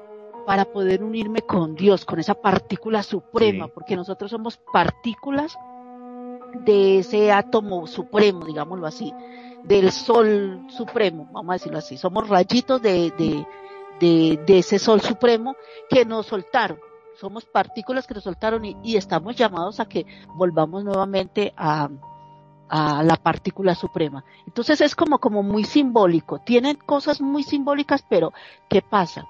Como cosa rara que nosotros, nosotros, voy a decirlo nosotros porque somos seres humanos, que nos dejamos guiar y nunca vamos mucho más allá, sino que somos como borreguitos escuchamos, escuchamos, nos dejamos guiar, vayan por este caminito, por el caminito nos vamos, y los que se salen de ese caminito, entonces se van y se embarran y se ensucian y todo, pero después descubren que hay el agua y que el agua los limpia. Sí, y, y, eso aplica a muchas sectas que empiezan con un, este, con unas muchas señales de, van adiestrando a sus adeptos a una cultura de apocalíptica y de terror. Si no haces esto, te va a pasar esto. Ya empiezan los miedos, empieza la dependencia y empieza lo peor, que es la manipulación de tu vida. Adelante. Entonces ahí es donde viene, ahí es donde viene la, la cuestión de, de, de, que hay veces se toman las cosas erróneamente, pero la verdad que todos estamos llamados a eso. Nosotros somos partículas que estamos llamados a, a unirnos con nuestro Padre, con esa esencia, como le decía aquella hora que preguntaba, con el, con esa parte de, como decir, el cielo, pues. Vamos a irnos a la parte más, más divina que es la partícula del cielo y que todos queremos llegar al cielo. O sea, todo es ya el resplandor total. Todos estamos llamados a eso, pero en diferentes términos se dicen diferentes cosas y hay gente que cambia las cosas para seguir teniendo los borreguitos ahí. Eh, lo miro desde ese punto de vista. Lo, no sé si, si me haya salido del tema. No, no, está muy bien, está muy bien, muy bien, muy bien. Ahí, ahí es donde, donde uno reconoce cuando pasan, cuando se convierte uno, vamos a decirlo así, malamente, ¿verdad? Pero es la verdad, como un ser manipulable es por falta de afectos, falta de, de, de, una emoción positiva hacia su persona y empieza a crear una dependencia eh, con ciertas prácticas, ciertas lecturas, ciertas predicaciones. ¿Por qué creen que tienen tantos éxitos los brasileños de pare de sufrir, verdad, Perfía? ¿Qué opinas de eso? Pues mira, el de Pare de Sufrir me encanta a mí siempre contar la anécdota de que la iglesia de Pare de Sufrir estaba en, aquí eh, muy cerca de una colonia que la colonia Roma aquí en la Ciudad de México y enfrente había un bar y entonces ellos estaban con su con su publicidad de Pare de Sufrir y los del bar sacaron unos panfletos y unos carteles buenísimos que decían, paren de sufrir, véngase a beber, ¿no? Véngase a chupar. Me pareció genial porque era como colgarse de, de ahí. Y, bueno, esta es una cuestión de, de, utilizar la droga del esclavo, que sería el alcohol, ¿no? Eh, para someterte aún más. Yo creo pues, que... Pa, te, perdón, te, te, interrumpo porque me, me, acordé una cuando yo estuve en Tampico, había un bar. Ajá. Ajá. Y que quedaba exactamente frente al cementerio. Ok. Y había un letrero de bar que muy famoso, eh, lo han de haber visto por ahí por internet. Aquí se está mejor que enfrente, dice. ¿Sí? sí claro. Pero no faltó el chistoso, que fue que agarra pintura y en la barda del cementerio enfrente le pone, aquí están los que estuvieron enfrente. sí, claro. Aún un, un muy buen diálogo. Ah, bueno, eh, yo lo que creo que sí, evidentemente somos, como dice, como dice Nani, y, y, y suscribo, somos partículas de un acto de amor eh, universal, le puedes llamar como quieras. Eso es, son los apellidos de, de lo mismo. Eh, el nombre no lo podemos pronunciar, no lo entendemos, está no estar allí. Hay quien le, le, decimos la fuente, hay quien le dice Dios, hay quien le dice, no voy a decir Buda, porque el budismo es una religión no, eh, no teísta, es decir, no hay dioses budistas. No hay dioses, no. No los hay, no, no es, hay, hay demonios y no hay divinas, pero no hay, no hay una, no hay una jerarquía de dioses. Eso viene del shintoísmo y viene del hinduismo, donde los hinduistas tienen 90 mil dioses, 90 mil. Todo ¿no? para ellos son dioses, hasta los sí, insectos, las plantas. Todo, absolutamente. Todo, todo, todo, Muy interesante ese concepto del sintoísmo, a ver cuándo lo tocamos, ¿eh? eh sí, el sintoísmo, y, y, también tiene que ver con, con los Cultura japonesa. Sí. Lo, Hay eh, mucho de dónde. Y es muy animista, como, como el Huacantanca, que es el que yo sigo, que hace que todo está imbuido de una, de un alma, ¿sabes? Entonces, ya sea que reencarnó o se está generando, está imbuido de, un alma. Entonces, por eso es el hermano, no sé si lo han visto, pero bueno, la película está de Disney, hermano oso, ¿no? Que, a todo lo hermana. ¿Por qué? Porque somos parte de lo mismo. Entonces, eh, este, el Ahome Takiase, que se, que se dice dentro del Camino Rojo, es por mí, por todas mis relaciones pasadas y aquellas que generé en vidas pasadas, que generé siendo otras personas, porque finalmente soy la suma de todo lo que me hizo, de todos mis antepasados, y cargo ese legado, tanto físico como histórico y narrativo, es decir, a mí me imbuyen todas las historias del un linaje que si le busco linaje, por decirle de alguna manera, una herencia eh, genética, familiar, genética, como quieran, si todos nos vamos hacia atrás, hacia atrás, ¿a dónde vamos a llegar? Sí. Es muy sencillo, vas a llegar a un punto donde es los primeros seres humanos y todos confluiríamos allí. ¿Me explico? Entonces, ¿cuál es la separación? No hay separación. Venimos de lo mismo y todos vamos hacia el mismo camino. Y es una, y es una rueda cíclica que es súper interesante porque, porque lo que hace es estar eh, reciclándose una y otra vez. Y un dato súper interesante con el asunto de la, reencarnación, de por qué no nos acordamos, lo que es desde hace rato. Se supone que una vez que trasciendes y que floreces finalmente, lo que hacen con tu espíritu, alma, etcétera, llega a un lugar donde va a haber un borrado magnético. Hay quien le dice los archivos acásicos, eh, hay quien le dice limbo, etcétera, pero hay un borrado magnético de tu memoria, eh, de manera que regreses en un estado de cierta pureza, con algunos recuerdos muy pequeños, pero que puedas eh, tener ciertas guías para poder desarrollar el trabajo que traes de una vida anterior o al menos para que lo puedas comparar. Y vamos de nuevo, si tú en vida fuiste un hombre que abusó de las mujeres, es muy probable que por karma, por la rueda del salzar, etcétera, te toque ser una mujer abusada para que aprendas la lección en la carne del otro. Eso es súper interesante e inquietante. No, Adelante. sí, por eso hay que portarse bien. Y amigos, pues yo creo que vamos cerrando ya el día de hoy el tema de la reencarnación que estuvo muy, muy interesante y pasamos, pues ahora sí, ¿verdad? A lo que es la despedida de cada uno de nuestros panel- panelistas. Adelante, Nani. Tengo algo por aquí, una inquietud Ah, que, dijo alguien y, y yo pues está esperando el, el momento. Ah, cómo no, adelante. Que se le gustaba mucho el tema de la reencarnación, se puso a mirar ahorita todo en, en YouTube, en Google, en San Google y en todo esto, y que veía. Muchos decían que eran reencarnaciones de cantantes, de aristócratas, Aristócratas, ajá, ajá. de mucha gente que eran iguales, venían iguales, o sea, se parecían mucho. Entonces decía, yo soy la reencarnación de Marilyn Monroe, yo soy la de... y que se parecía físicamente mucho. ajá. Vale, Hay casos, Pero- hay casos. sí, pero que una cosa que le quedó muy curioso de un niño que dijo que en, en, en su vida anterior era negrito. Eh, o sea, que él, él era mujer y era negrita, y él nació rubio, de ojos azules, bello, o sea, nada que ver, y era de África y él estaba en Estados Unidos. O sea, no hay que decir genéticamente, sino que dice yo hasta- y fue uno que fue hasta la India también y lo llevaron y todo y, y llegó allá donde la familia y todo de, de su de su vida anterior. Ajá. Entonces dice, estos que a veces dicen que se parecen genéticamente, o sea, es, es la misma cara de ver a, a- al, al de 1800 tanto al de 2018, es la misma cara, tal vez puede ser genético, porque como dice, genético, que uno tiene dobles, uno tiene iguales, siete iguales en cualquier otra parte del mundo, pero que no recuerden cosas que sean de la vida pasada, sino que genéticamente se parecen, porque Sí. uno tiene dobles. Entonces no quiere decir que esa gente sea reencarnación. Que, y que estos que, que sí reencarnan y que recuerdan, hay veces la fisionomía, su cuerpo son totalmente diferentes a como eran en la vida anterior. Entonces que ahí es los casos, es- dice, dice Laura, ahí los casos de pronto son un poco más creíbles que los que se parecen físicamente. Porque esos no recuerdan su vida pasada, sino que se parecen físicamente. Entonces que quería aportar eso, que, que, que opinaban ustedes. No sé si alguien le quiere contestar. Adelante, perfil.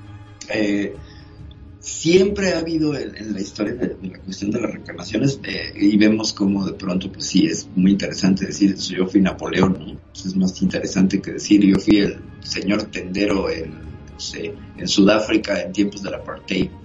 Eh, tiene una, una suerte de cuestión de narrativa interesante, pero es complicadín. Sí, a veces la gente se parece y quién sabe si a partir del parecido es que empieza la narrativa siempre hay que desconfiar, sobre todo porque un adulto que diga que es reencarnado está influenciado por la cultura, está influenciado por los referentes históricos. Entonces es muy difícil determinar qué es verdad y qué no es verdad. Por eso lo- con, con el, el testimonio de los niños hay muchas más probabilidades de que sea cierto. ¿Por qué? Porque no están tan expuestos a influencias y a sugestiones culturales. ¿no? Decía que ella rápidamente, eh, dicen que cuando recargas siempre es con la misma gente, sí, a veces, según el trabajo familiar que traes colgado, eh, reencarnas con las mismas personas. Sin embargo, como las muertes son en diferentes tiempos, eh, es raro, ¿eh? es raro que te toque la misma persona, pero lo que sí cambia es de pronto que te toca papel de hijo cuando fuiste en la vida anterior patio, ¿no? Entonces sí, el doble, el doppelganger o el, o el, o el doble sí, decimos que, que hay, hay, la teoría de hasta las 6, 7 personas también es súper interesante, que somos nada más de modelos eh, limitados en cuanto al aspecto físico. Por eso los retratos robots de la policía, eh, cuando, cuando se trata de identificar a un, a un eh, criminal, eh, parten de una base muy, escueta, de, de- o sea, no hay una gran variedad de narices, por ejemplo, no hay una gran variedad de bocas, tienen características muy pequeñas y lo han visto todos a la hora de editar su avatar, ¿no? O sea, tú le mueves y le mueves, pero siempre se va a seguir pareciendo. Entonces, un poquito creo que la genética hará, hará lo mismo, aunque a veces sí diferimos muchísimo en, en cuestiones este, fisonómicas. No sé, pero tú qué quieres tú Eh, muy bien, muy bien. Este, muy buen apunte también, sí. Pues amigos, si quieren agregar algo más, No, yo creo que ya, eh, ya eh, Bueno, quería comentar. yo tengo, la- yo una, cu- tengo una curiosidad. Venga. En este Magnum, ¿qué idea ten- tiene de lo que fue antes. ¿Qué fuiste antes, Magnum? No sé qué habré sido realmente. Tengo esa Pero- curiosidad, no sé por qué. Sí, no, vaya a saber, ¿no? Eh, Vos sabés que ahora que lo mencionás, yo también me estoy con esa curiosidad. ¿Qué habré sido? No sé, no Yo sé. creo la que fue, que fue una mujer con muchas checas. Magnum. Eh, no sabe no contestar. Tenía, tenía cuerpo cupra, tenía cuerpo cupra. Primera vez. Tenía, cuer- usaba cuerpo cupra. Y los latango. Era el más sexy, el más sexy de la colonia, de seguro. Por eso le gustan las lolas. El Por eso. Pero, Ah, pero, mire, ustedes acaban de decir una cosa curiosa que, que hay veces, yo creo que eso ya hace días, hace ya uno, dos, tres años que hablando con él dice, bueno, y si tú reencarnas, y yo, yo para la próxima vida nos vamos a encontrar, yo- hablamos de eso, nos vamos a encontrar y yo voy a ser hombre. Entonces dice, no, me dice él, no, yo voy a ser hombre, yo sigo siendo hombre, y usted sigue siendo mujer. Y yo, no, Exacto. se, contrario. se me hace que ser Magnum mujer". en la, eh, eh, en la otra vida fue de lo comía, ¿no? ¿Verdad que no? La verdad no sabría decirte, pero realmente este no me gustaría ser mujer, porque la verdad que pese a que ¿no? siempre las voy a admirar porque hacen muchísimas cosas, como yo siempre digo, no puedo masticar chicle y, y hacer una cosa al mismo Es tiempo que, porque es no que me da. leí algo bien, algo bien chistoso en internet. Me dicen, cuando tu novia o tu esposa se enojen, dales comida. ¿Por qué? Porque a los demonios les gustan las ofrendas. En la ofrenda, la ofrenda al dios del volcán. Ofrenda- bueno, les, te- les tengo noticias nada más este rápido para cerrar con, con el asunto de del asunto de reencarnaciones y de no. cambiar de género. Todos hemos sido todo. Todos hemos sido hombres, todos hemos sido mujeres, todos hemos pasado por esa experiencia y eso nos va haciendo eh, también un bagaje, un bagaje que puede ser de repulsión o de acercamiento.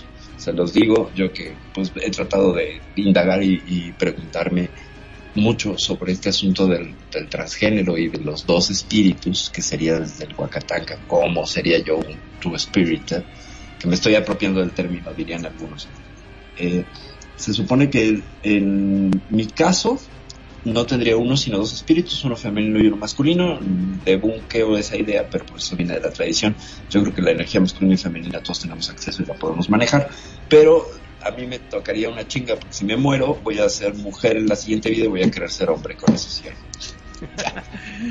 O sea, perdón, ¿no? amigos, adelante. Yo, yo me pregunto a todo esto, uno le puede decir, oiga, don Huacatanga, este, me puede dejar como hombre, no me jodas, no, quiero ser No mujer. Manera. voy a convertir No en Magnum. manera.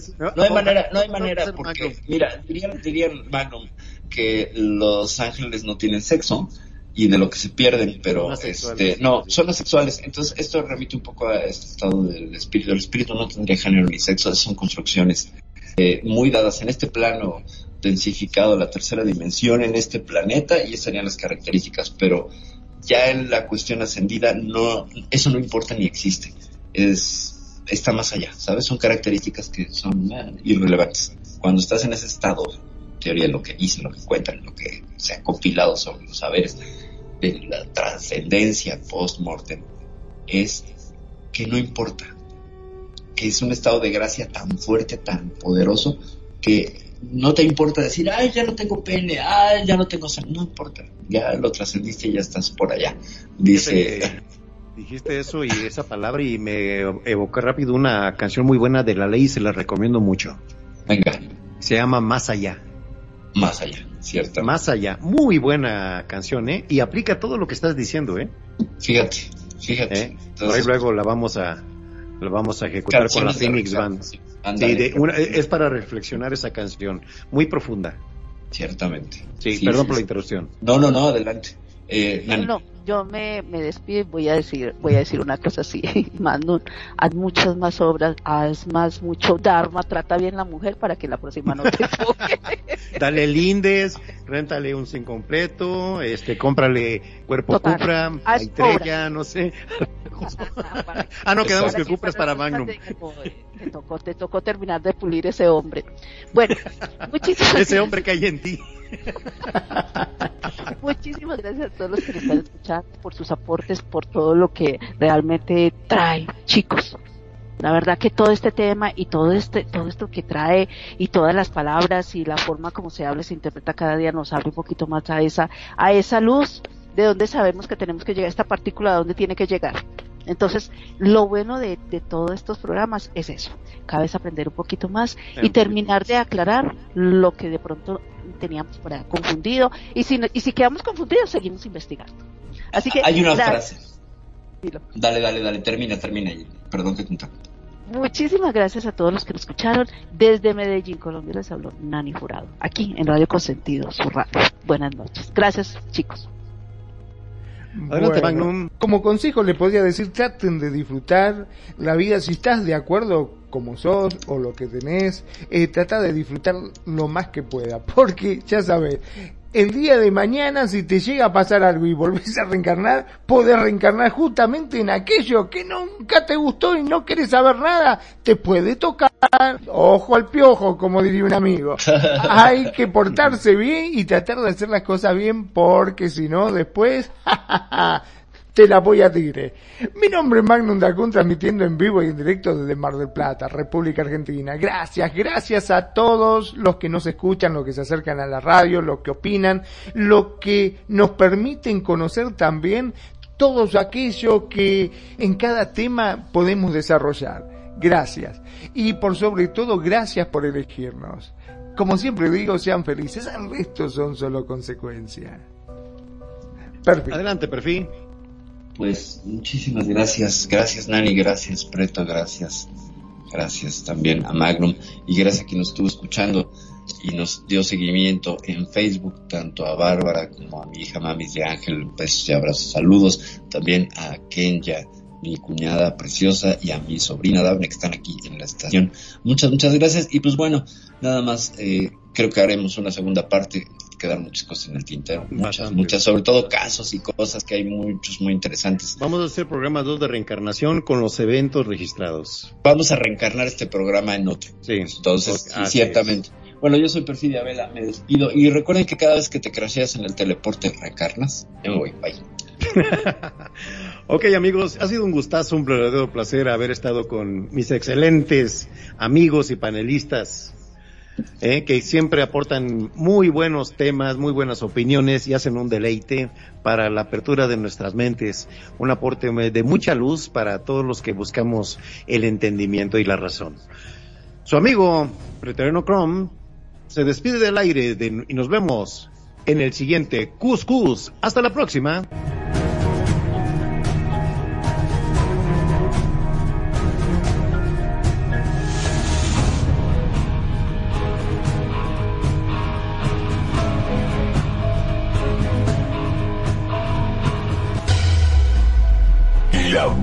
Música. Solo la puedes escuchar por aquí. Radio Consentido, consiguiendo tus sueños. Tu mejor opción en radio por Second Life.